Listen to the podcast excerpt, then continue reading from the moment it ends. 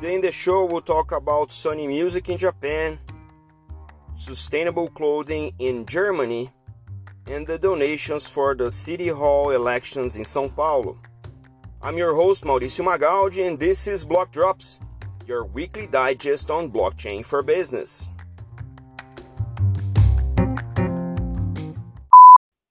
These news are not a form of endorsement, sponsorship, or encouragement for consumption and are meant for educational purposes only. Our first drop this week is about the Sony Music uh, Group engagement with Gaudiy, which is a Japanese blockchain firm. And Gaudiy is focused on digital transformation in the uh, entertainment industry, focused on fan experience. And the idea is that uh, and Sony will partner to get to the Sony fans or the, the, the Sony brand fans this new fan economy experience around uh, digital engagement, right? So the idea is that uh, the Sony Music Group's uh, intellectual property assets uh, sided with Gaudiy's blockchain technology will be used to promote uh, digital transformation in the areas that have not been exposed to digitalization before. So the companies will focus on user experience and anything that can provide a new business model for fan engagement. Uh, there's an ongoing uh, proof of concept experiment going with a pop star uh, that signed with Sony Music Group. And the idea here for Sony is to get uh, new entertainment uh, venues for live entertainment, music streaming, sports entertainment, which uh, we've discussed this a few times already. And of course, send out everything in a digital format. On the very same day that Sony announced this, uh, Gaudiy raised uh, $2.8 million in Series A uh, to expand the team. This was uh, led by uh, a venture capital firm in Japan uh, by the name of Strive. And of course, they're going to focus on leverage from what Sony Music Group has in terms of their own assets, the artists that Sony has signed, the different brands and series and franchises from the Sony uh, catalog, and give the fans the opportunity to engage with those brands and those franchises through a digital environment by consuming the content uh, and of course tracking and, and, ensuring property through uh, blockchain right? This is not the only um, space where uh, japan is investing but in the entertainment industry in my opinion it's very interesting that we're seeing sony move into the space with albeit a startup but it's it's it's interesting to see that they are engaged in doing that because Sony was one of the first companies to use blockchain in 2017 for the traceability or the authorization of usage of academic content in, in digital books. So it was a very early use case uh, for uh, the Sony Education uh, arm of the Sony Group and they have been using this since 2017. So it's interesting to see that now a larger business in the Sony group is moving towards using blockchain technology to ensure that the fans have this digital experience and can consume digital assets of their favorite franchises with the help of a blockchain based um, technology or, or blockchain technology. I'm very interested to see because Sony holds a number of big names in the music catalog. It also does with anime. It also does with their um, Sony Pictures, uh, and that could easily be extended to movie. So we, we know that there's a number of huge franchises that are very um, wealthy in terms of fandom. So I'm pretty sure that this is going to be seen in the very near future as means to uh, engage even more, especially now that we're in a, in a, in a time where going to movie theaters is not exactly um, you know the best practice. I believe that now digital experience will be uh, increasingly more uh, a, a, source of revenue for these major entertainment groups. So let's see how this thing evolves, and we will keep track of this uh, for you guys here at the show. I believe that we can all agree by now that supply chain traceability is a prime, if not a classic use case for enterprise blockchain.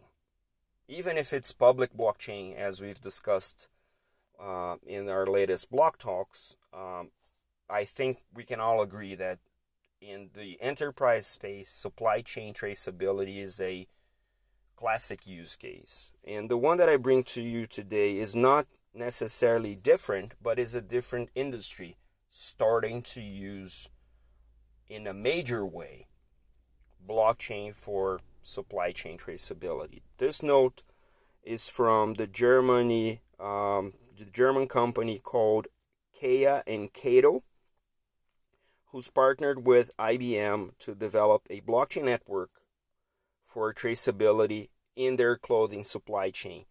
Uh, Kaya and Kato is a workwear uh, company in Germany, uh, and they have been focusing a lot on the sustainability aspect of their business. They even got a seal of um, quality for sustainability practices by the German government uh, called the Green Button.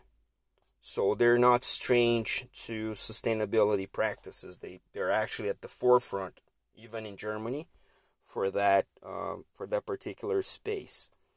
This initiative is a direct response to some researches that uh, the market has seen about sustainability in clothing. So some of the numbers that we see here is that 77% of consumers perceive sustainability as important, as basis.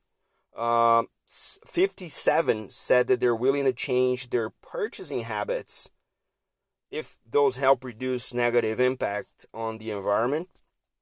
Yet another study says that 75% uh, claim concerns about the level of waste in the fashion industry, like chemical waste and everything else that goes out the production uh, as a byproduct and 64% responded that they were more likely to buy a fashion product if the product's sustainability claims could be uh, proven unmistakably. So, all of this seems to be pointing to the direction where uh, Kaya and Kato uh, is now moving with IBM, which is to actually go from the point where the cotton is produced, meaning you know how it is produced, whether it's generating waste or contamination into the environment, how the cotton is processed, how the fabric is actually uh, created, and how the process is being uh, handled, how the clothing is then produced from the fabric, and how that gets transported, etc., etc. So uh, there's a number of aspects to sustainability um, from the chemicals that are used across the processes to the way that labor practices are um, applied.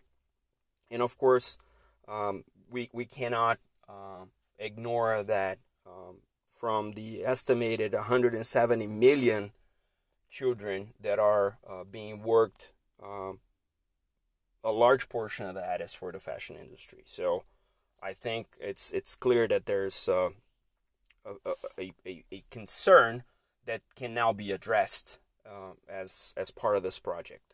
Uh, here in Brazil, we have uh, one pioneer company called Instituto Alinha, who was the first to use blockchain to trace the products that are um, that are produced or the clothing that's produced in mom and pop shops that service the bigger um, fashion uh, chains here in Brazil. Uh, we'll, we'll try and get uh, Dari uh, Santos, the founder of Instituto Alinha, to come and talk to us and tell us a little bit more about that. But reality is, it is also an industry that can benefit from best practices, and these best practices can be traced using a blockchain platform. So I think we'll see this more and more as consumer, uh, the consumer mindset and consumer behavior dictates that the companies now not only need, not only can tell you what they do or what they think they do, but now they need to prove it, and the way to prove it is to actually have their processes embedded with traceability via blockchain. Right now, here in Brazil, we are uh, in between two rounds of the municipal elections.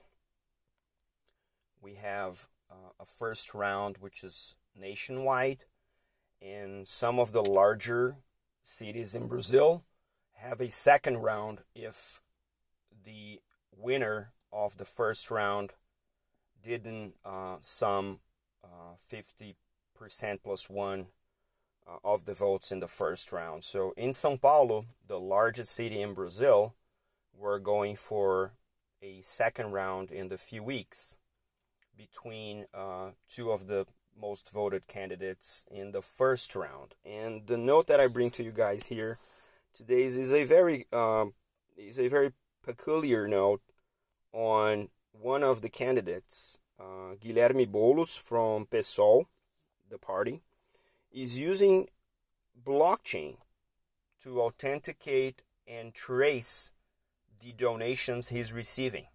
I didn't know that. I, am not sure if, if that was used in the first round, but for the second round, there's already 1.2 million reais that was received in donations. And the campaign is using Decred blockchain is a cryptocurrency that is uh, being used under a, an, an app called Voto Legal or Legal Vote or Nice Vote. It's a, a pun in Portuguese. And it authenticates the amounts that are received through the Decred blockchain. So you can pay this uh, via credit. You can donate via credit card, and you can donate via um, a um, collection slip, uh, and all of your data, all of the donation data that is needed to uh, perform the audit by the authorities, the election authorities, are recorded uh, as part of this process and then can be traced uh, in the origination of that donation. So it's really interesting that uh, we're seeing this uh, in the election process, um, and it's not the only case of usage of blockchain in the elections. Here in Brazil, we have a long tradition of using technology for the elections. We have the uh, electronic voting machines in use since uh, 1996, if I'm not mistaken. Uh, and, and we have the results of the election in the very same day, within hours, right? And this has been um, in use uh, for so long that I don't think I have ever voted uh, on paper.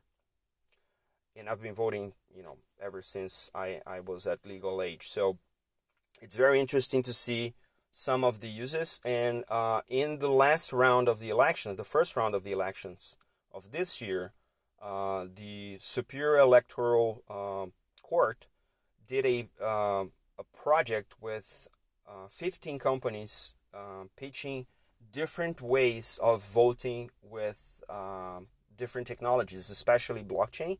And we've discussed this a little bit. Uh, so it's very interesting to see the interest of the authorities and the candidates in bringing more transparency to the uh, election process with the use of blockchain, especially in a country uh, where the although the, voting is mandatory, we have a lot of ab, you know absentees. So it's interesting, and I'm, I'm, I'm, I'm super happy that now we're seeing this more widespread adoption of the blockchain technology in a space where you know transparency and reliability is also key.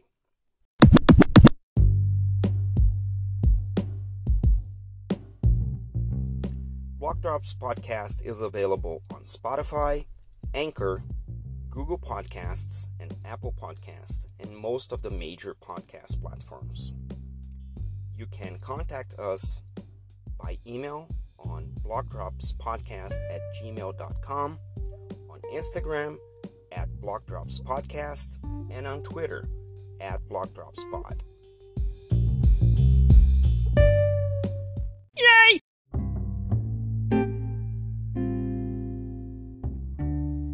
Shout outs this week goes to Eric Stanford from the London Crypto Curry Club if you don't already, I would recommend you sign up for their newsletter, which is a weekly newsletter with a bunch of news about blockchain. And I'm using a few of uh, their notes uh, on today's episode, so I would recommend you guys to also check that.